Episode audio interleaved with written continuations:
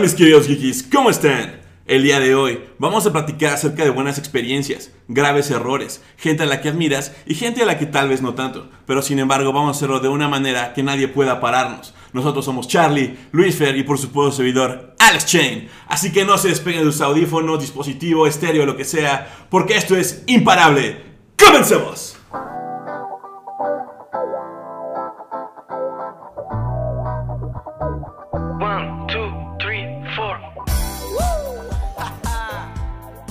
¿Qué tal? Bienvenidos a este segundo episodio de Imparable. Muchas gracias a todas nuestras tías y nuestros amigos más cercanos que son los que nos están escuchando. Estamos tomando muy en cuenta todas sus reco- recomendaciones, sus comentarios. Eh, hemos recibido mucho amor de su parte y estamos muy contentos de poder estar otra vez aquí. Yo soy Luis Antibáñez. Hola amigos, ¿cómo están? Bienvenidos a este gran segundo episodio de Imparable. Les quiero contar que estoy muy muy emocionado de estar aquí con dos cracks, con dos titanes en lo que hacen. Eh, va a ser este programa muy muy muy muy chingón y prepárense porque se va a poner muy bueno. El día de hoy vamos a tener aquí en el estudio a un itamita, pues, este, posmoderno, tecnócrata, neoporfirista, que en lo personal tiene un tema de práctica muy padre, es un amigo muy cercano. Recuerdo que uno de mis primeros cómics los compré en Sambors de Gustavo Vaz, para quien no lo conoce es un lugar icónico. Y ahí compré mi primer cómic, lo recuerdo muy bien, que fue uno de eh, Iron Man, si no me equivoco, de los Avengers.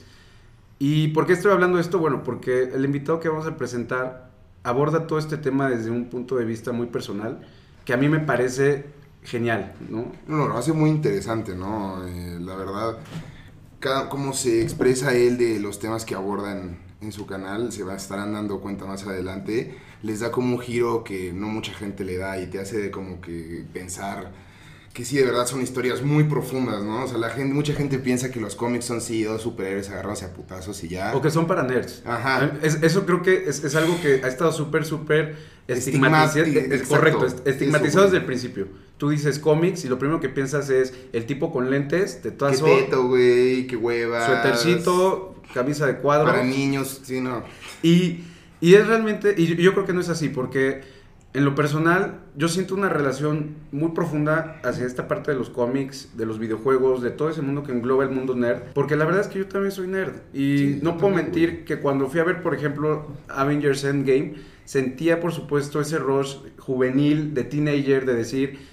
En ese momento yo me sentía, claro, imparable. En ese momento mis ídolos o mis, las personas a las que apuntaba era un Superman, era un Batman, era un Tony Stark, ¿no? Y tomabas de ahí, de esos personajes, muchas cosas que la verdad es que no lo ves hoy en día en los influencers que suben pura pendejada, esos que se creen intocables. Es todo un universo, güey. Es, es algo que sobrepasa cualquier barrera. O sea, la verdad es el mundo de los cómics y el mundo de los videojuegos. Es, puedes soñar a ser quien tú quieras, güey. O sea, son, es un sinfín de historias que contar. Y eso es algo muy atractivo y muy, muy interesante. Y que cada vez va cobrando más fuerza, ¿no? Creo que fue una apuesta muy grande a inicio de los 2000 que empezaron con todo el desarrollo de estas películas. Pero bueno, empecemos a, a- a aterrizar el tema. Quiero presentar a Alex Cadena. Alejandro Cadena, mejor conocido como Alex Chain en Geeky Pleasure. O Alex Change para la gente de mi trabajo. O Alex Exchange, Armani Alex. Exchange. Ex- Exchange, sí, exacto. Ale- Alex, bienvenido. Muchas gracias primero Sí, por tu tiempo, por, por estar aquí con nosotros.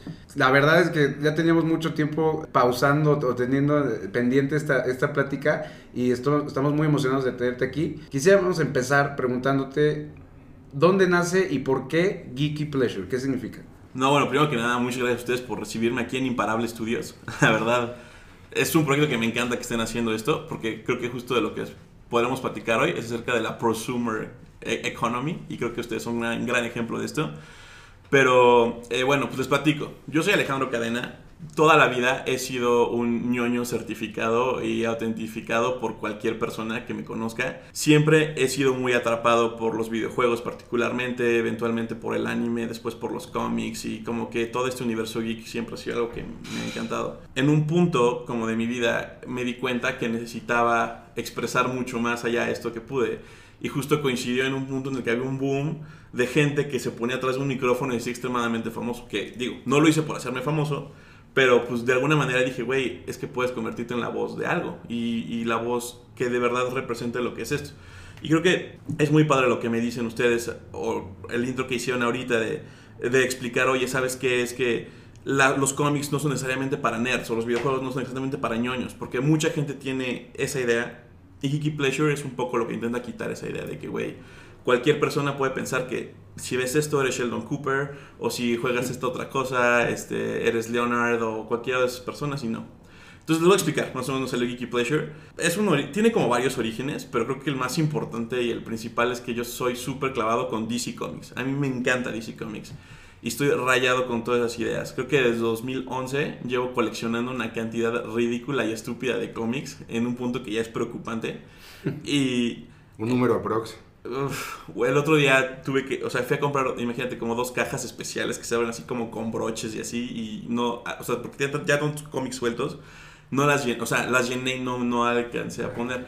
Pero estamos hablando de, o sea, güey, tengo cajas de cartón, tengo cajas, son como toppers llenos, o sea, ya, ya, ya decidí que voy a ir digital, ya está muy Hasta ahorita yo no me he quitado de la idea que eres un ñoñazo, güey. Entonces, vamos empezando a, a tocar más el tema. Entonces, ¿qué- ¿pero qué significa esta parte de los cómics para ti?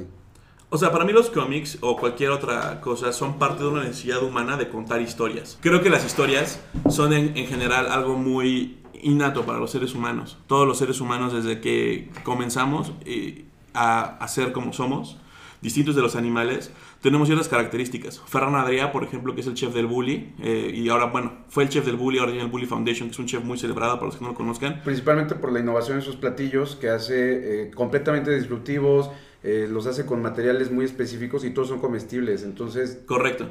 Ferran Adrià dice que lo que nos diferencia de los animales es que cocinamos nuestra comida. Yo estoy de acuerdo con él, pero creo que también es que nos contamos historias, porque toda la vida nos hemos contado historias. Es humano y es por eso que tenemos libros, que tenemos cómics, que tenemos Fábulas, películas. mitos, toda la vida todo. lo hemos hecho y los cómics no son más que lo que a algunas personas les gusta llamar el noveno arte, que es otra manera de contarnos historias. Que no todos son de superhéroes, por cierto. No, Claro, y a mí eh, lo que tú mencionas es súper específico. ¿En qué sentido? En el libro Sapiens de Yuval Harari Ah, sí, claro. Ajá. toca este tema de- que dice la principal herramienta evolutiva de nuestra especie fue contarnos historias. El lenguaje, es lo que dice. ¿Por qué? Sí. Porque no es lo mismo una changuita que llega gritando al río diciendo cuidado que hay un tigre a una changuita que llega y le dice oye no me vas a creer lo que me pasó porque estaba con su tana platicando de no sé qué y ese chismorreo, eso de contar historias es lo que nos ha hecho poder tener este mucho Y aprendizaje. nos une, ¿no? O sea, contar historias a través de la historia de la humanidad ha sido una manera de recordar de dónde venimos y hacia dónde vamos, que es algo Mucha ideología. muy importante. Y nos ha hecho aspirar a un buen de cosas. O sea, las historias de ciencia ficción nos han hecho aspirar a un buen de cosas. Las historias de heroísmo. O sea, ¿quién de aquí nunca ha visto a Rocky y ha dicho, güey, yo puedo vencerlo todo? O sea, Yo puedo correr como Rocky. le, gana, le gana a Iván Drago en Rusia y te sientes invencible. claro, o sea, no solo eso, está venciendo a Iván Drago, está venciendo al comunismo. O sea, es Sí. algo cabrón. Se paran todos los comunistas a aplaudirle, dices, yo puedo contra Y esa todo. parte que tú mencionas también es súper interesante, porque, por ejemplo, el storytelling, ¿no? O, o el- o la industria del cine. ¿Cómo le haces para mantener a 300 pelados en un cuarto oscuro viendo una pantalla por dos horas? Claro. Es, es que es algo. Te digo, creo que es una parte de necesidad humana. Pero antes de que me salga de aquí, voy a explicarles qué es Geeky Pleasure. Geeky Pleasure es un canal de YouTube que empecé con un par de amigos hace unos años. Particularmente yo dirijo todo el contenido que tiene la página. Pero mis dos amigos me ayudan a hacer una- uno con la parte de videojuegos y otro la parte de anime. ¿no? Lo que hacemos, este, Geeky Pleasure nace porque yo estoy obsesionado con DC Comics. Y algún día quería este, ir a la premiere de Batman contra Superman. Iba a, ver- iba a venir Henry Cavill, iba a venir Ben Affleck, iba a venir Gal Gadot, iba a venir Zack Snyder. Y para mí eso era así la panacea de lo máximo que podía ocurrirme en la vida en el Auditorio Nacional. Y yo dije, wow, tengo que ir a esto, ¿no? Entonces, de verdad es que yo pensé que era mucho más accesible ir. Y la verdad es que no. O sea, en un punto tuve que empezar a buscar cómo poder ir, quién me podía regalar los boletos. Hubo 10.000 dinámicas, ahí me tenía haciendo mi amigo de Joe Plate en Facebook y me tenía siguiendo a X o Y empresa y de pronto sigue aceite canol y te lleva a ver a Batman contra Superman y cosas así. Y ya seguí, ya era amigo de Monster y ya era amigo de este, Galletas Gamesa, ya tenía amigo de mil cosas para poder ir a ver a Batman contra Superman.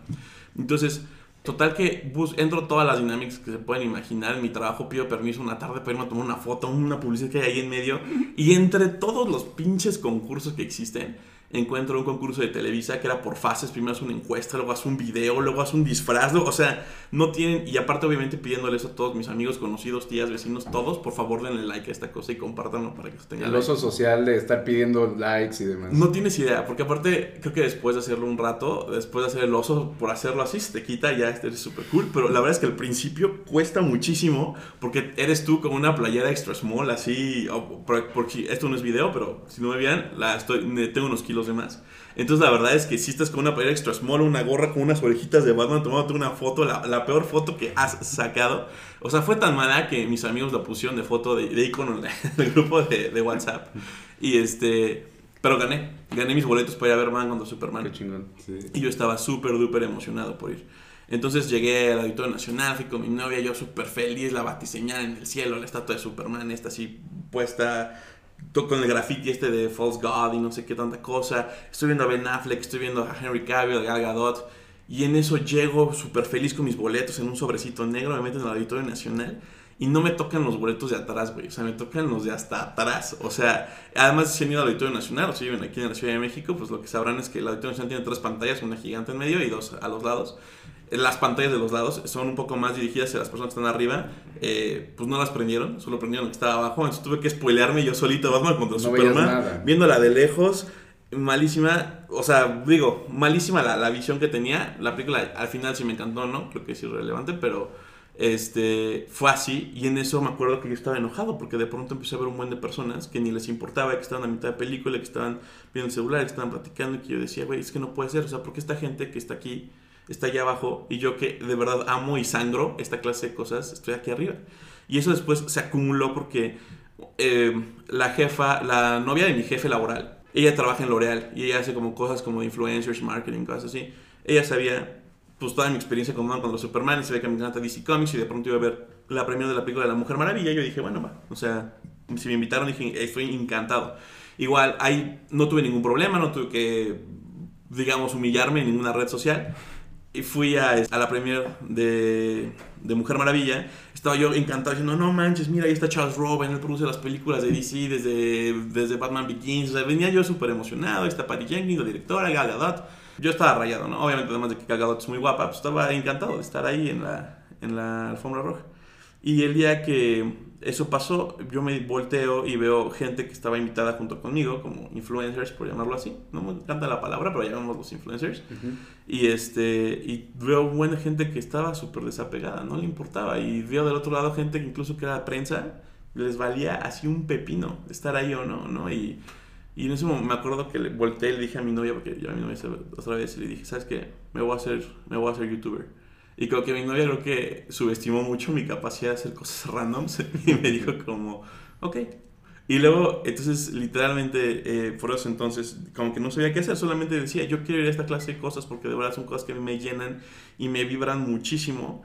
Y de verdad es algo que me encantaría poder experimentar y, y de verdad creo que disfruto, pues no quiero decir que más que todos los que van ahí, pero más que muchos de los que van, porque lo he visto en, en mi propia piel. Incluso este año, por ejemplo, ya me invitaron ahora sí a la Shazam, que fue en Six Flags y toda la onda. Ahí sabes que fue incluso muchas de las personas que iban invitados y tú ves gente con 400 mil, 500 mil suscriptores en YouTube y súper desapegados, ¿eh? es más como una chamba para ellos. Creo que me gustó porque, o sea, empecé esto porque dije yo quiero hacer esto y quiero que, o sea, notar que amo esto, ¿no? Para eso entonces empecé a ver como un- unos videos de Chumel Torres con el escorpión dorado y iban platicando y en un punto del escorpión dorado le dice, ¿sabes qué? ¿Cómo decidiste hacer este videos? Y le dijo, güey, le pregunté a tu hermano, el escorpión dorado es el hermano de Whatever Tomorrow, ¿no? Y, y Whatever Tomorrow dijo Chumel Torres, pues güey, simplemente hazlos. Y dije, güey, tiene toda la maldita razón. Entonces en ese momento agarré, fui a Steren, saqué un micrófono, el más X que había, pues porque era el que había en Steren, el primer programa de edición que encontré, y dije, ¿qué estoy? ¿De qué voy a hablar? Estaba viendo una caricatura que se llama Samurai Jack, y dije, de esto voy a empezar a hacer mi primer capítulo. Y así nació Gigi Pleasure. Ese es el primer, ese es el primer video que recuerdo porque me encantó. O sea, porque yo, yo me metí esperando que me platicaras acerca de las gráficas, de cómo eran los dibujos, porque es impresionante la fotografía que tiene. Pero me gustó mucho el, el tema del camino del héroe. Entonces, ¿qué, eh, cómo, cómo llegaste a esa parte del camino del héroe? El Camino del Héroe es un libro que, bueno, es una idea que viene dentro de un libro que se llama, de Joseph Campbell, que se llama The Hero with a Thousand Faces, o El Héroe de los Mil Rostros. Si ven mi canal, digo, no es por promocionarme, pero si ven ahí les explico mucho más detalle esto. Pero la idea es que esto lo leí alguna vez en la, en la universidad, porque lo tiene en la biblioteca ahí de mi escuela, y se me hacía, siempre se me ha hecho muy interesante esta necesidad humana de contar historias. Y este cuate, Joseph Campbell, platica algo que dice, ¿sabes qué? Este, los seres humanos no solamente contamos historias, sino que siempre contamos la misma historia, una y otra vez, a lo que él llama el camino del héroe. Y lo que él dice es que hay como 12 pasos en los cuales siempre las historias son las mismas. Este, por ejemplo, siempre está el héroe que está en, un- en una época cómoda de su vida. Supongamos Frodo o Luke Skywalker, ¿no? Frodo vive en la, La en The Shire, The ajá, Shire. y, y Luke Skywalker en Tatooine, ¿no? Dice, de pronto hay un evento que hace que tengan que salir. Por ejemplo, Frodo encuentra el anillo, bueno, o sea, se encuentra el anillo que le deja a su tío, o en el caso de Luke Skywalker matan a sus tíos, ¿no? Entonces dice, entonces de pronto es llamado hacia un viaje. Y no, en el viaje obviamente es Gandalf diciéndole, güey, tenemos que destruir el anillo. En el otro lado es es Obi-Wan. Kenobi diciéndole, este, tienes que irte a, este, conmigo a ayudar a la princesa, ¿no? a la princesa Leia, a la resistencia y llevar a sus androides. Y dice, de pronto consiguen como una, un arma especial, ¿no? En el caso, por ejemplo, de, de Bilbo, eh, digo, de, bueno, Bilbo y Frodo, es la malla de, Mith- de Mithril que tiene eh, La espada y... Frodo y obviamente este, Luke Skywalker recibe el sable de luz. Y así van paso por paso por paso en una cosa cíclica que le llama el camino del héroe. Ahí estamos agarrando el Señor de los Anillos y Star Wars para comparar esto, pero también puedes hacerlo, por ejemplo, Hércules, la misma idea. Este, Hércules es un gran guerrero, un día mata a todos sus hijos en un ataque de ira, eh, para que lo perdonen tiene que hacer 12 misiones, eh, total que no lo perdonan, pero al final se encuentra como satisfecho consigo mismo. O sea, la, la historia siempre es la misma. Y me llamó mucho la atención. Y cuando vi Samurai Jack, lo que vi fue que dije, es que este cuate está padrísimo. Porque Samurai Jack es la historia de un samurái que pelea contra un demonio y antes de que pueda entrena toda su vida para, para derrotar al demonio y cuando está a segundos de derrotarlo el demonio haciendo un Hail Mary tratando de salvar la situación lo manda al futuro y lo manda a través del tiempo donde este cuate cada temporada básicamente vive el camino del héroe una y otra vez su maldición Cíclico. Exacto, su maldición es, es, es vivir el camino del héroe no solo una vez, porque ese ya, ya, lo, ya lo ganó la primera vez que peleó contra Aku. Pelea contra Aku, lo manda al futuro y de pronto empieza a hacerlo una y otra y otra y otra y otra vez. Su maldición realmente no es estar lejos de su tiempo, es vivir el camino del héroe infinitas veces hasta que logra vencerlo. Y es por eso que se me hace muy padre esa caricatura y por eso decidí centrar en eso el, el capítulo de Samurai Jack. Y, y nunca se acaba, ¿no? Porque me recuerda, por ejemplo, a Goku, ¿no? O sea, Goku siempre se encuentra a alguien más fuerte, siempre recorre ese mismo camino, aprende una nueva técnica, un nuevo movimiento. Y, y es, y es curioso porque también todos estos personajes comparten ciertas características, ¿no? Estaban en una zona de confort y luego llegan a un mundo que completamente desconocen, pero que de alguna, de alguna u otra manera siempre pertenecieron ahí. No, estaban ¿no? hechos, destinados. Exacto. Para no, a esa y- situación. y, y ¿no? es esa parte de la transformación de ellos de volverse una persona regular a volverse un héroe. Sí, claro, Go- Goku es la historia de un cuate que siempre quiere volverse más fuerte, ¿no? Y digo, igual tenemos un episodio de esto en el canal si lo quieren ver, pero justo Goku está basado en otra leyenda, en un mito muy bonito eh, que se llama El Camino hacia el Oeste. Es un cuento chino, que es la historia del rey mono chino. Y la historia de Dragon Ball lo que te cuenta es, la- es que realmente es esa clase de mensajes que es más importante el camino que el destino. ¿Vieron Kung Fu Panda? Sí, Sí, claro. Bueno, Kung Fu Panda es, igual está basado en esta misma historia, el Camino hacia el Oriente, que volvemos a lo mismo. Todos estamos contando el mismo cuento con distintos personajes, pero Kung Fu Panda, eh, si se acuerdan, la, la primera vez eh, el, el villano que era un jaguar o algo así, quería conseguir un rollo, que era un- tenían unos escritos que eran de una enseñanza ancestral muy importante del Kung Fu. Cuando encuentra el rollo, el rollo está en blanco, el pergamino está en blanco. Eso, eso mismo pasa en el camino hacia el oriente, o sea, en el- al oeste. Porque justo es más importante lo que aprendes hacia conseguir el rollo que lo que te enseña el mismo rollo. Eso es la misma enseñanza. Goku, Dragon Ball está inspirado en ese cuento, en esa misma historia.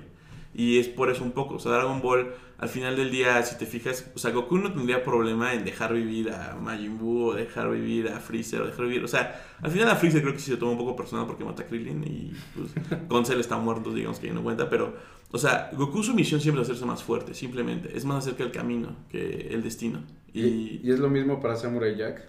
Creo que Samurai Jack, más o menos, porque claramente es muy padre, porque al final sí tiene un final, al final logra vencer al demonio. Es un final un poco triste, la verdad, el final de Samurai Jack, muy bonito, pero creo que para Samurai Jack no lograría vencer nunca, nunca logrará su destino si nunca fue al futuro. O sea, porque cuando se va al futuro, encuentra nuevos poderes, nuevas habilidades, nuevas cosas, y es más acerca de lo que vive ahí Y si nunca eh, es más cerca de lo que empieza a amar del futuro, que puede regresar al pasado y vencer a Aku ahí. Él, incluso en el futuro, sin spoilers mucho la caricatura, pues si la quieren ver, encuentra el amor de su vida y se la trae al pasado. O sea, que nunca hubiera ocurrido si nunca se hubiera ido. O sea, para, para él, este, realmente él venció a Aku en el primer episodio de Samurai Jack y lo, lo mandaron al futuro. Para Samurai Jack había más que irse y tenía que volver para poder eh, ser pleno. Y eso es la, esa es la enseñanza del rollo para él. No, y, y lo- yo como lo veo hoy en día, hay muchísimos caminos del héroe en la vida real, ¿no? Por ejemplo, Claro. tienes un Messi, tienes un Cristiano, que son seres extraordinarios, güey, y que están rompiendo récords cada vez más y más grandes. Tom Brady, Michael Jordan. LeBron James, güey. E- Este hombre que acaba de romper también la marca de las dos horas en un maratón. Ah, qué locura. No es, una, es una cosa histórica, ¿no? Que rompió su propio récord. ¿no? Rompió su propio récord. Y, y- y romper esa barrera de las dos horas no es cualquier marca. O sea, habla de un nivel de competición atlética que se va a ir venciendo. Y yo creo que en el futuro, pues cada vez va a ser más, más y más común que se vayan rompiendo este tipo de récords porque los atletas se van especializando. Y me hace mucho pensar en otro tipo de cómics, como es el de Watchmen, por ejemplo, ¿no? Que es una realidad alterna muy diferente a la, a la que vivimos nosotros y en el cual está normalizado ese tipo de cosas, ¿no? Porque tú, ellos viven eh, con los superhéroes en el día a día y son parte de las decisiones de la sociedad, ¿no? Entonces, me, me gusta mucho una parte que estábamos platicando el otro día de, de Watchmen precisamente, de qué pasaría si los superhéroes fueran parte de nuestro día a día. Claro, es, es un approach muy, muy chistoso. O sea, Watchmen es uno de los mejores cómics jamás escritos. Y Es una novela gráfica. eh, es una novela gráfica. Que de hecho estamos preparando un video de cuál es la diferencia entre un cómic y una novela gráfica. Pero bueno, llamémosle novela gráfica. Eh, no solamente es eso. Según la revista Time, es una de las 100 novelas que tienes que leer antes de morir. Así de importante es Watchmen. Sí, culturalmente es. Es de culto, güey. Es, Watchmen es para la posteridad. Es algo Eh, muy. es brutal y es uno de los cómics que creo que fue los que le dieron mucha más seriedad al medio. O sea, creo que Watchmen básicamente lo que te plantea es, güey, imagínate que de verdad haya superhéroes, como dicen los cómics, ¿no? Imagínate que, como dicen los cómics, la mayoría de los superhéroes son norteamericanos o gringos, como decimos aquí. Imagínate cómo se pondría el mundo de saber que Superman es gringo. ¿Cómo reaccionarían los rusos en la Guerra Fría? ¿Cómo se hubieran puesto los chinos? ¿Cómo se pondría Corea del Norte? ¿Cómo se pondría toda la gente de saber, güey, los gringos tienen a Superman? nosotros qué tenemos. Y Watchmen te plantea un poco en esa era. Y es lo que hace muy interesante es, ¿cómo sería de verdad, vamos a aterrizar esto, si hubiera superhéroes? O sea, si, yo les pregunto, para mí Usain Bolt es un, es un genio, un loco, un a- algo histórico que no sé si nos va a tocar en nuestro tiempo de vida volver a ver a alguien más rápido que Usain Bolt. Si existiera Flash, Sí, no, ¿ustedes pedo. admirarían a Usain Bolt? O si... Pasaría como a segundo término, ¿no? Estos atletazos pasarían como a. Sí, o sea, yo creo que sí tendrían su nicho de fans y serían gente famosa, importante. Pero pues si tienes a Flash, no, O sea- completa en segundo término. O sea, Nike y todas esas marcas patrocinarían a Flash, güey. Le darían varo a- más a Flash que a Usain Bolt. Claro, los tenis que Flash no puede romper, ¿no? O Sí. sea, totalmente. Un Tony Stark, ¿no? Me imagino un Instagram de Tony Stark estilo el de este hombre que sube, el de la barba. Dan Bilzerian. Dan Bilzerian, ¿no? Sí, o sí, sea, sí. Un, un Tony Stark subiendo en el yate, A mí se me hace que. Tony Stark hasta también tendría un podcast súper famoso. Sería el podcast más Estaría con Joe mundo, Rogan, sí, totalmente. Pero, pero sí sería algo muy diferente, que ya no te permitiría valorar las cosas normales del día a día. Exacto. Exacto, y, y creo que lo que hace muy interesante a Watchmen, aparte de todo esto, es que los pone en un papel mucho más humano. O sea, la verdad es que los superhéroes, digo, no me quiero meter mucho así como a explicar esto porque sí es un tema muy largo, pero los superhéroes de alguna manera son como nuestro panteón griego actual. Y si tú ves los dioses griegos, eran súper perfectibles, tenían un buen de errores, un buen de... eran enojones, eran celosos, eran lujuriosos, eran un buen de cosas así. Los superhéroes de alguna manera también son así. Entonces de pronto decía, Watchmen te pone a los superhéroes saliendo de fiesta con David Bowie y los ves con Aerosmith y los ves en esta época, este, pues sí, del siglo pasado, en el que eran rockstars, porque la, también era la onda de ser rockstar. Entonces los superhéroes eran los rockstars de los rockstars y te pone una situación en la que empiezas a pensar, güey, ¿qué tan bien estaría tener superhéroes, no?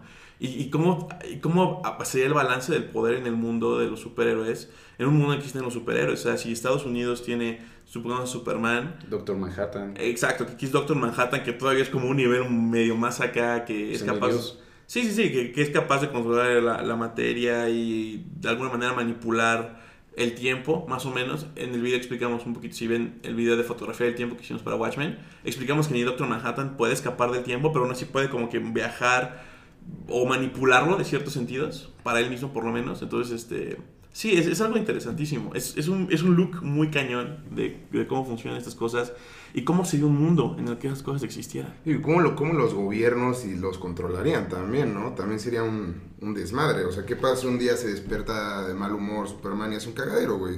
Sí, o sea, ¿qué No. leyes se aplicarían para los superhéroes, no? O sea. ¿y qué tal? ¿Habría algún plan B en caso de que uno se vuelva loco? O... Que, que eso es muy interesante. Hay un cómic, ya, perdón, voy a dejar de pasarme de ñoño, se los juro. Hay un cómic que se llama Torre de Babel, igual en el que Batman tiene esto. Batman dice, güey, tengo un plan en caso de que cualquiera de ustedes se salga de, de control. Porque si no lo, si ustedes no pueden ver que nosotros mismos somos la mayor amenaza para la Tierra, pues, o sea, están, están, están mal. El caso de Batman también es increíble. La historia de Batman, que por ejemplo en Watchmen eh, lo descartan, ¿no? De una manera súper elegante, porque en una imagen sale... Este, Owlman, creo. Owlman, Venciendo a Joe Chill, que es el que mata a los papás de Batman, y sale atrás el cómic como de Batman. Sí, sí, sí. Sí. Y esta, parte de, del- de los cómics y de la vida real y todo esto se me hizo súper interesante también cómo lo abordaron en la parte de, de la película del Joker. Es Ajá. una película que en lo personal me dejó amarrado al asiento en la mayor parte del tiempo y creo que principalmente es por una frase que me dijo un amigo regio que es, porque esto podría pasar en la vida real. Y está pasando en la vida real, ¿no? O sea, tenemos gente tomando decisiones que dejan fuera a minorías que muchas veces pueden tener repercusiones o que están usando de propaganda, en el caso de Trump, para la parte de...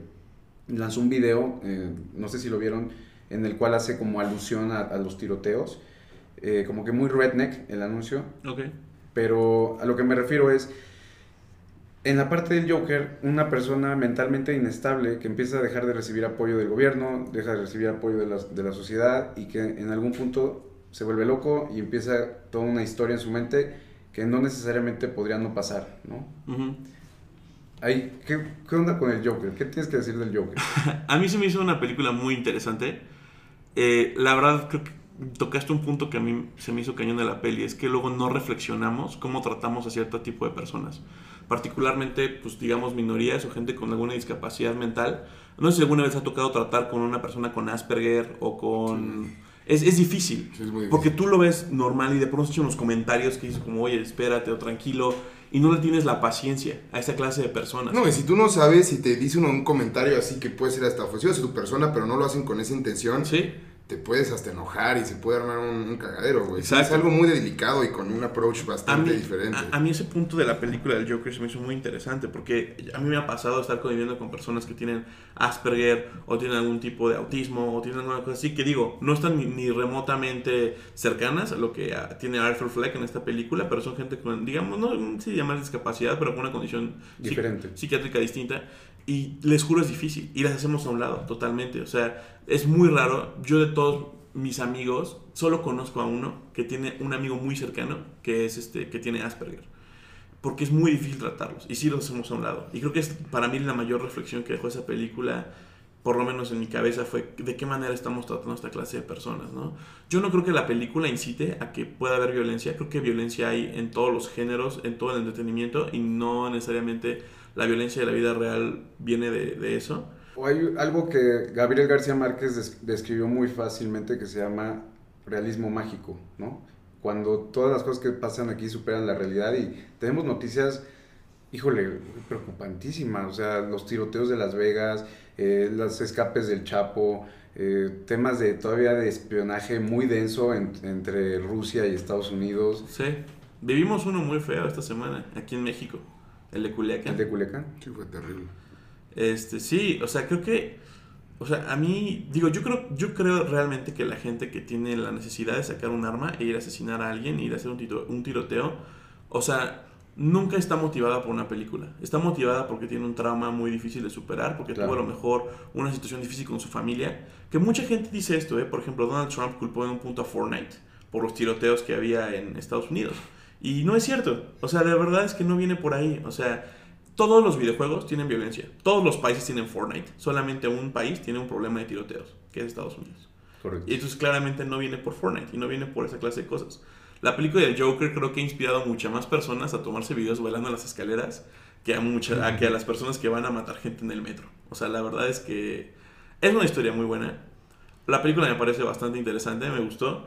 Pero yo creo que para mí la reflexión que nos deja es, es que es un poco crudo y es real. Es esto, hay personas que tienen discapacidades mentales que no estamos viendo. O sea, que estamos pasando por alto, que estamos dejando de lado y que de verdad no nos importa. Y tú dices, ¿sabes? Que tenle paciencia a esta persona, esta persona tiene tal discapacidad. No, no voy a nombrar nombres de enfermedades mentales porque la verdad es que no sé nada. Pero les digo, o sea, he, he tratado con personas que tienen Asperger y sabes, es muy difícil tratar de convivir con ellas. Y que las haces el feo, las evitas, las omites porque te incomoda. Porque no sabes tratarlas. Platicaba de esto con una amiga el otro día. Eh, ella trabajaba en la oficina de, de movilidad en, en Jalisco y hablaban precisamente del tema de la inclusión, ¿no? de, de este tipo de gente, porque dicen, oye, tú cuando construyes un edificio eh, apto para personas con capacidades diferentes, ¿qué es lo primero que piensas? Pues una rampa, ¿no? Oye, y todos los ciegos, y los sordos, y los que tienen problemas de salud mental, o que tienen, ¿me entiendes? O sea, hay gente que tiene muchas necesidades y nosotros no estamos listos, ¿no? Claro. Oye, ¿por qué no enseñar el dialecto de señas básico en nivel primaria? ¿Por qué no Hablar de... sería súper un parote, güey. O sea, y aparte te ayudaría a ti como un asset más. O sea, si saberte comunicar de esta manera te daría un plus. Y... O por qué no hacer los, los libros de la cepa audiolibros también, ¿no? Sí, Para los ciegos o... Correcto. Exacto, entonces hay, hay, hay ahí una, una brecha muy, muy grande y aquí tocaste un tema que, quería- que, que no quería dejar pasar, que era- es la parte de Fortnite. Aquí a mí se me hace increíble esta parte de la voz que se le está dando ahorita, ligando un poquito el punto a los nerds hoy en día y la fuerza que está cobrando, diciendo, oye, pues no somos tan poquitos, o más bien, no somos una minoría los que estábamos interesados en esto, ¿no? Me refiero precisamente a la parte de Fortnite en los esports. Estaba leyendo, es una industria que está generando más de mil millones de dólares en revenue. Eh, tiene más de 458 este, millones de personas televidentes, llamémoslo así de esta manera, Espectadores. espectadores, Ajá. y que ya inclusive los esports han estado siendo considerados para las Olimpiadas. Sí, sí, es correcto. Esto, esto es el tema. A mí esto se me hace el tema más interesante ahorita que hay. Esto es el entretenimiento. O sea, lo que nosotros estamos viviendo ahorita y creo que es algo que, que creo que ustedes, les, como les comentaba en un principio, son la, una muestra exacta de esto. Es que el mundo ha cambiado muchísimo. Antes, tú podías ser fan de una cosa y te ibas a quedar siendo fan de esa cosa toda tu vida. Por ejemplo, lo que tienes una gorra de los sultanes, a lo mejor tú gusta el béisbol, tú tienes uno de los Bluebirds de Blue Jays de Toronto. Blue Jays de Toronto. Y este, igual, so- supongo que son fans del béisbol, ¿no? Y antes, ahí se quedaba. Intentaba ser jugador o no. Y ya, fin. Hoy en día se acabó eso. Hoy en día puedes ser un, digamos, un opinador experto. Un fan experto, digámoslo así, del béisbol. O puede ser del fútbol, porque veo que tú la selección de Francia. O puede ser tú del spinning, porque vas a ir a una clase, o lo que sea. Pueden ser exactamente. O sea, la, la- la economía cambió. Pasamos de ser una, una economía de ser consumers a ser de prosumers. Eres productor y consumidor. De contenido. Exacto. Ustedes consumían podcasts. Ahora, no ahora nunca los han dejado de consumir, pero ahora producen uno. Y creo que, por ejemplo, yo era fan de los cómics, y era fan del cine y de los videojuegos. Ahora no solamente eso, ahora lo hago en línea, ahora produzco esta clase de cosas. Creo que de alguna manera los esports son muy interesantes porque democratizaron los deportes Correcto.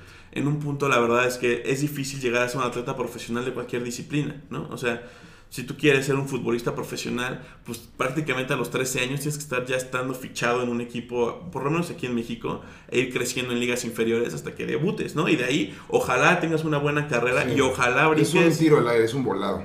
O sea, O, o los jugadores de americanos sacrifican literalmente todos los años de su vida y acaban teniendo vejez súper, súper deteriorada por todos los No, golpes. y deja eso, una, impacto, una los- lesión te acaba la carrera. O sea, en un golpe, pum, se acabó tu carrera. Bye. O sea, antes ni siquiera de llegar al profesional, güey. O sea, es algo muy cabrón. Y volviendo, muy cabrón. y volviendo un, punto, un poquito al, al punto de los esports, me acuerdo cuando nos juntábamos entre cuates, por ejemplo, para jugar Age of Empires en Sí, línea, sí. o que jugabas el Mario Kart, y hoy en día Smash Brothers. ajá. es el mismo feeling, pero a nivel profesional. O sea, Claro. que tú ves a tipos Es jugando... una locura, güey. Una locura, y, y en todas modalidades, tienes juegos de tiro como Call of Duty, tienes Mario Kart, ¿Cómo se pone el estadio, güey? ¿Cómo se pone la gente? O sea, a mí me contaron que el, el Mundial de Dota en Vancouver fue... La final fue una locura, así que se cayó la arena de hockey llena, 40 mil personas, güey, gritando. El premio más grande, la bolsa más grande de un premio fue justo de ese mundial. Dicen que fue una locura la final del Mundial de Dota, así Sí. que estuvo cabrón. Hoy en día ganas más, no sé si estoy bien, que es la final de Fortnite que ganando el abierto de Wimbledon.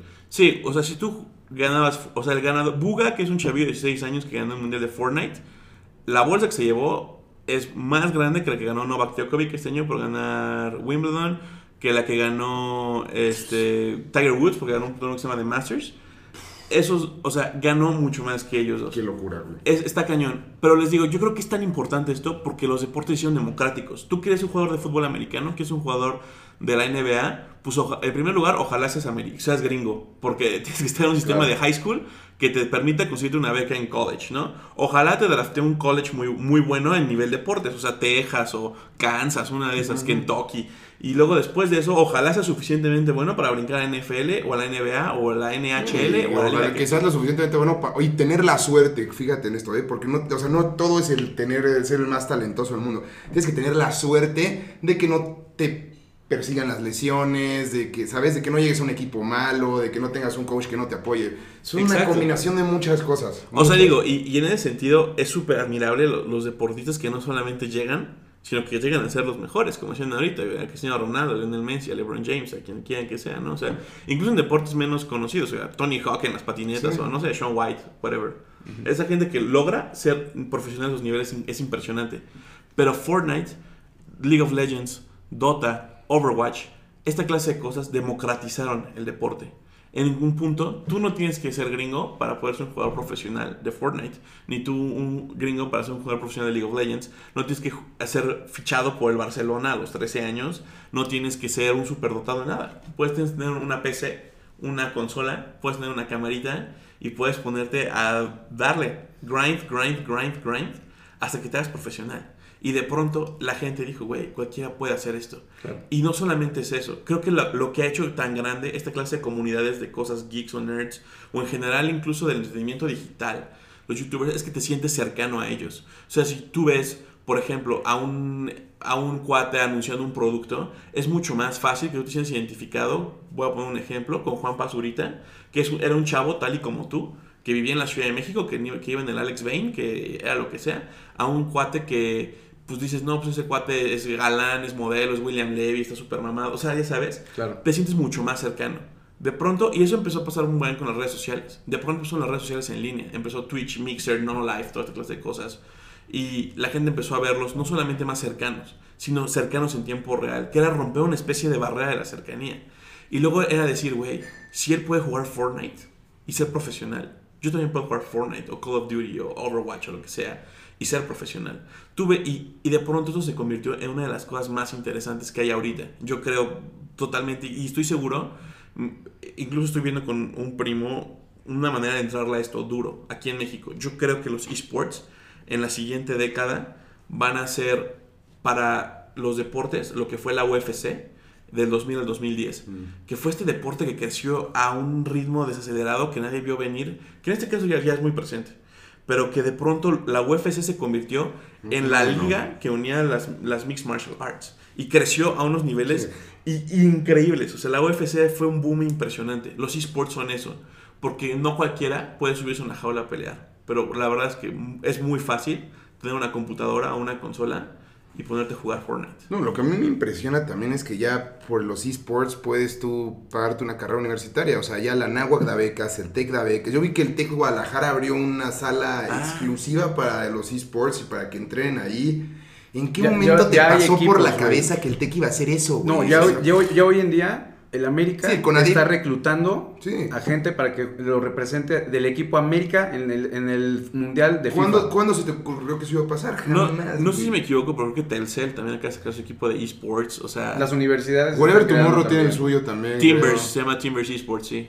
No, Y es de los buenos, está- ¿eh? O sea, sí ha ganado varios torneos importantes. Muchos actores de Hollywood están invirtiendo también en equipos, están desarrollando competencias, porque eso es súper escalable, porque puedes tener competencias a cualquier nivel, en cualquier lado. O sea, de verdad es que. O sea, antes era, güey, vamos a hacer la reta con los amigos de Mortal Kombat. Hoy es, güey, vamos a un torneo en el que a lo mejor vamos a tener un ranking, vamos a tener una especie de calificación, vamos a hacer, ¿sabes? Vamos a hacer una liga profesional de esto. Locura, Vamos, y, y de verdad ha cambiado el mundo cañón. O sea, Y la democratización nace también a partir de la tecnología, ¿no? Hemos visto muchos ejemplos, Blockbuster, Netflix, toda esta parte de la digitalización que se puede aplicar para cualquier cosa, ¿no? O sea, mañana, como tú dices, va a haber gente que va a ser súper especializada en temas que antes no veíamos. Y todo el, el- el futuro que hay ahí. O sea, hoy en día leí un tweet que me dejó frío el otro día que decía, si tú tienes acceso a un teléfono móvil y a una computadora, no tienes excusa para no ser millonario. Wow, creo que, creo que sí, es Qué verdad. profundo. Es- eh, en cierto sentido es verdad. O sea, digo, sí requiere mucho trabajo, ¿eh? Te voy a decir, o sea, y constancia. Y, Y, el contenido tiene que ser rey. O sea, todo lo que tú posteas tiene que traer un trasfondo muy heavy, que es la parte de Geeky que me gusta. Ese trasfondo que le das de decir, no, a ver, ¿por qué tenemos que hablar nada más de los monos y las descripciones? O sea, vamos a hablar de lo que, de toda la historia que hay detrás. Ahí volviendo un poquito a esa parte de la pasión de, de, de Geeky, me gustó muchísimo el video de Black Panther. El video de Black Panther en el que las panteras negras eran este movimiento de los 60s sí. cómo se ve relacionado en Oakland y es una mera, es una referencia política fuerte, ¿no? Sí, la película de Black Panther fue muy importante para la gente afroamericana en Estados Unidos porque, aunque había habido superhéroes negros antes, eh, Spawn o Blade, creo que fue la primera película realmente popular que, que puso en, en- en cara a, las, a una minoría, que es la gente afroamericana en Estados Unidos, ¿no? Es la única película de Marvel, de hecho, que el box office eh, o la taquilla doméstica ha sido mayor que la taquilla mundial. O sea, el resto del mundo no le compitió a la que hizo la taquilla en Estados Unidos. Fue un tema muy norteamericano. Pero lo, lo que tratamos un poco en ese video era de explicar, ¿sabes qué? El, el villano, que es Killmonger, siempre en todos los cómics viene de Harlem, Nueva York. Para la película lo cambiaron a Oakland, que en Oakland fue donde nació justo el movimiento de las Panteras Negras. Y tiene todo este discurso de años de cosas raciales durísimo que ha pasado. Digo, que aún, que aún ocurren. Sí, so- es distinto. O sea, ya claramente ya no, no existe el movimiento de las líneas rojas y ya no... eh, Rosa Parks con todo el movimiento de yo me No, siento los donde quiero el autobús. beatings y todo eso también estuvo muy cabrón. O sea, o sea, sí hay racismo, obviamente, en Estados Unidos. Yo creo que también aquí en México hay, este, en, en- mayor parte del mundo hay racismo. Creo que ya es distinto, pero creo que esa película tiene mucho contenido. Y creo que es un poco lo que buscamos explicarte en Geeky Pleasure. En Geeky Pleasure lo que buscamos es decirte, ¿sabes qué? Estas cosas tienen un valor histórico, tienen un valor artístico, tienen un valor filosófico, tienen una belleza, bondad o cosa que hace que quieras estar en ellas, que vale mucho más la pena, que es mucho más el fondo que la forma. O sea, y tú puedes jugar un videojuego como The Last of Us y pensar simplemente es un gran videojuego, o de pronto puedes empezar a analizar a este videojuego como una gran narrativa de, la modernidad. Y de pronto, si tú ves The Last of si tú juegas The Last of Us y luego te pones a ver un buen de películas de estos tiempos, te vas a dar cuenta cuántas películas están copiadas de un videojuego. O sea, hay una película con Arnold Schwarzenegger que es igualita, igual. No, no, no- no quiero matar de diciendo muchas cosas, pero incluso Logan, la película de Logan es The Last of Us. O sea, lo que tratamos de explicar siempre en Geeky Pleasure es estas cosas no son para nerds, son para gente que puede valorar el arte, para gente que le puede interesar la historia, para gente que le puede gustar la religión, para gente que le puede interesar temas filosóficos. Esta clase de cosas son para todos y mucha gente le hace mucho el feo. Yo pienso, o sea, y lo digo con todo respeto, mi amor está escuchando esto, en mi novia. Cuando yo le digo, amor, vamos a ver este anime. Ay, yo no veo monos chinos. Amor, ni son chinos, ¿no? o mi amor, juega este videojuego. Yo no juego eso. Ya sabes, pienso mucho en ella siempre, porque siempre le pone como el freno a esta clase de cosas. Yo no juego esto, yo no veo esto, yo no trato esto. Mi amor, vamos a ver el mundial de Fortnite. Ay, no, ¿cómo va a haber gente jugar? Ya sabes. Y es como, o sea, la verdad se están dejando oír grandes historias, grandes momentos, grandes reflexiones. De verdad, o sea, mucha gente cree que porque lees muchos libros o muchas novelas eres más culto. Yo creo que puedes agarrar muchísima cultura de distintos tipos de arte, no solamente de leer libros. O sea, yo creo que si lees un cómic, yo creo que si juegas un videojuego, si ves una película, estás adquiriendo cultura, estás adquiriendo arte, estás adquiriendo expresión.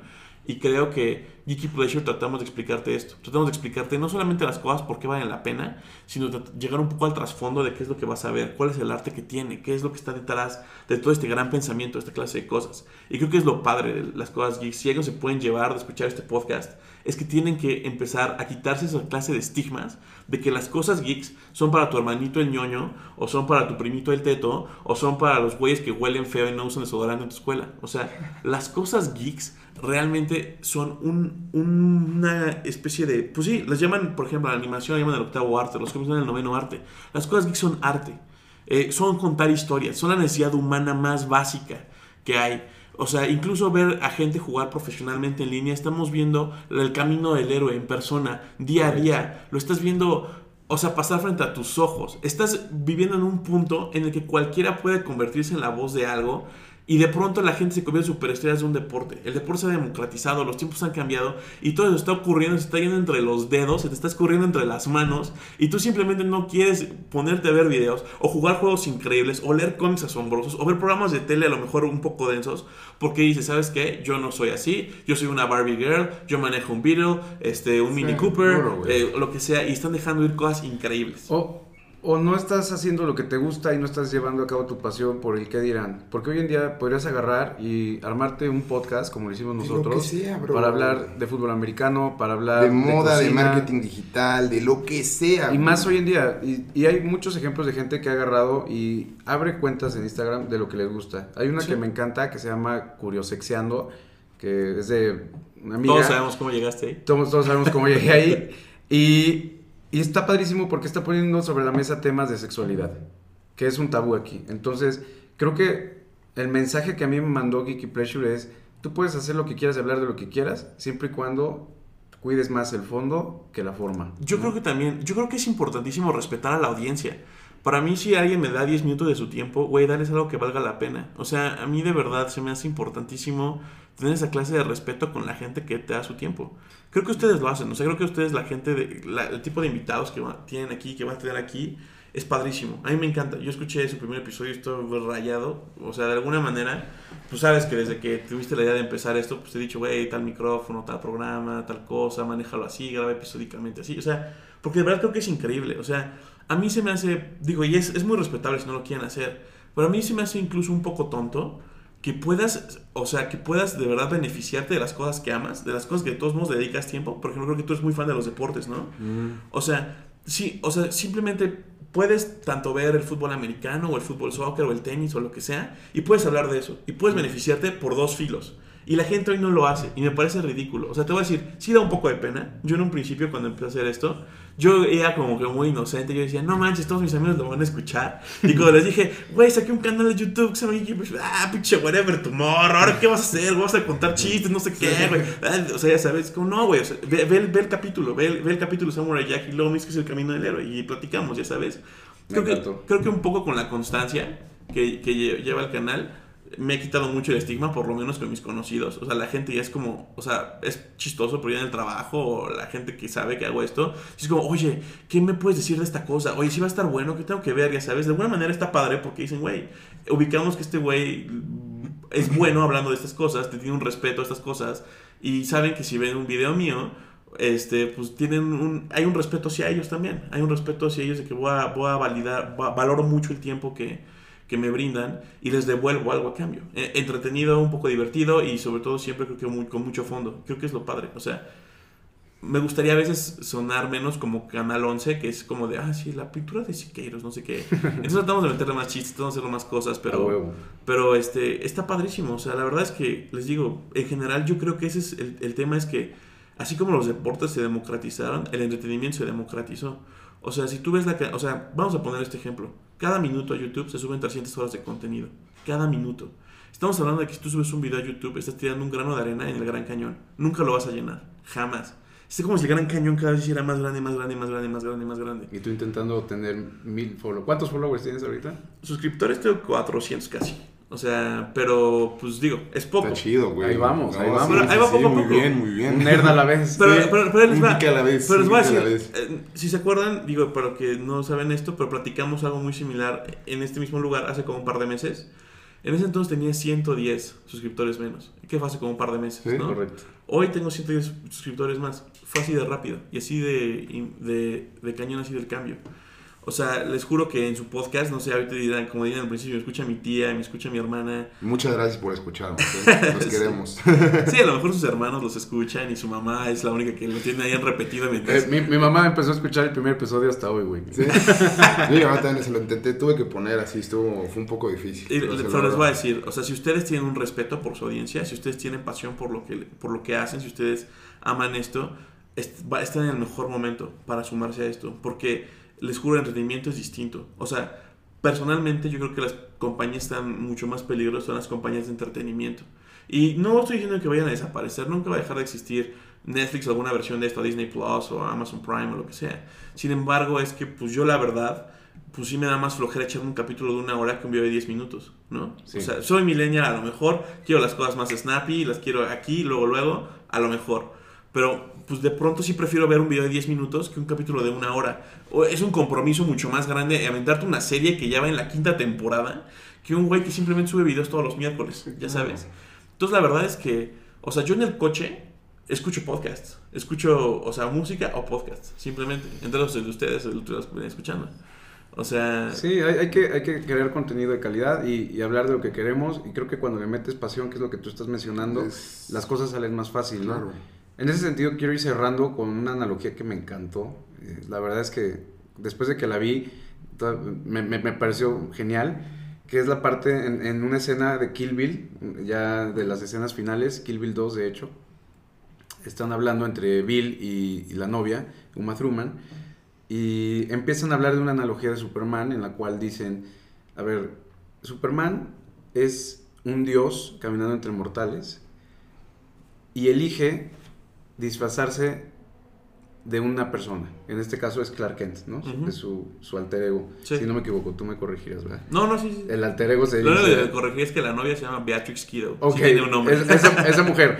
Y, y entonces lo que él dice es, Sí. ¿tú sabes por qué es Clark Kent? Clark Kent? Porque así nos ve Superman. Nos ve débiles, nos ve agachados, penosos, con poca autoestima, detrás de unos lentes, tetos. Y aquí en Imparable hemos decidido no vernos como Clark Kent. Hemos decidido vernos como Superman, ser Superman y como tú mencionas, o sea, traer gente aquí que tal vez tú dices, oye, yo no puedo lograr esto, tal vez me siento con pena de ir a hablar con fulano, jamás podría llegar a hacerlo. Y la verdadera prueba está en que en el punto inicial que tú dijiste, solamente hay que hacerlo. Sí.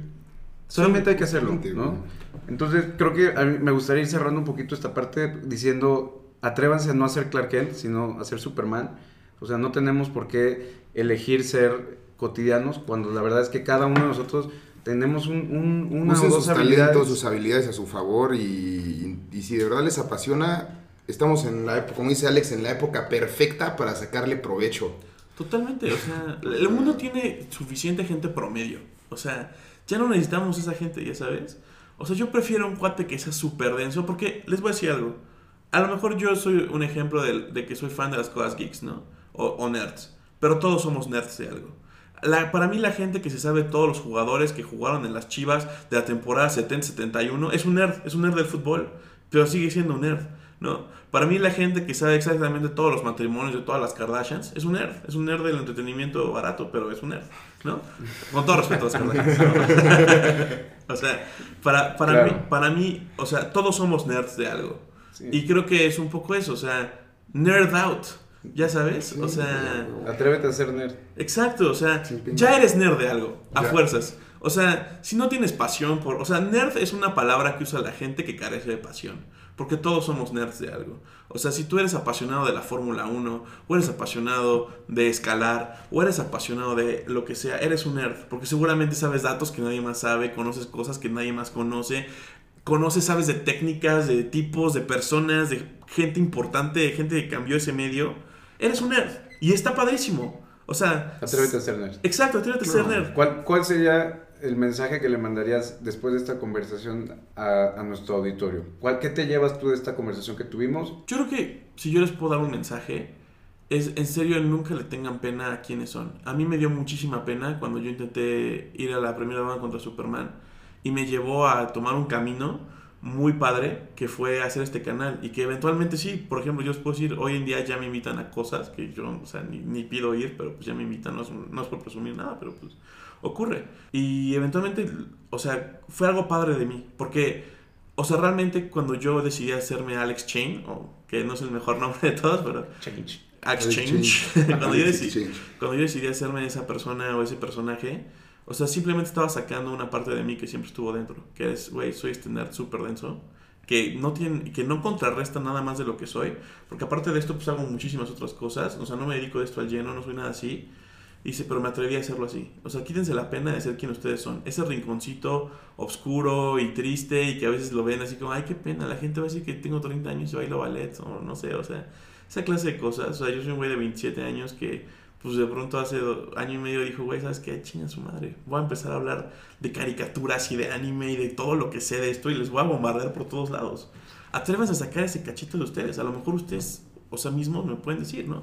Somos fans de comunicar cosas. Nos encanta aprender a lo mejor de negocios, a lo mejor este, de empresas, a lo mejor nos gusta aprender de, de- de otra clase de historias, ¿no? De esta gente imparable, llamémoslo así, que, que no se va a detener por nada por hacerlo. Yo, yo sí le puedo decir a alguien a esta- algo a esta gente es, en serio, ese rinconcito que les da pena de ustedes, quítense la pinche pena. O sea, el mundo ya no tiene, huevo. el mundo Sí, ya no tiene esa- esas restricciones. El mundo es muy distinto. O sea, el mundo por lo menos, en el que ustedes y yo que son de mi edad, y, o sea, crecimos, es distinto al que vivimos ahorita.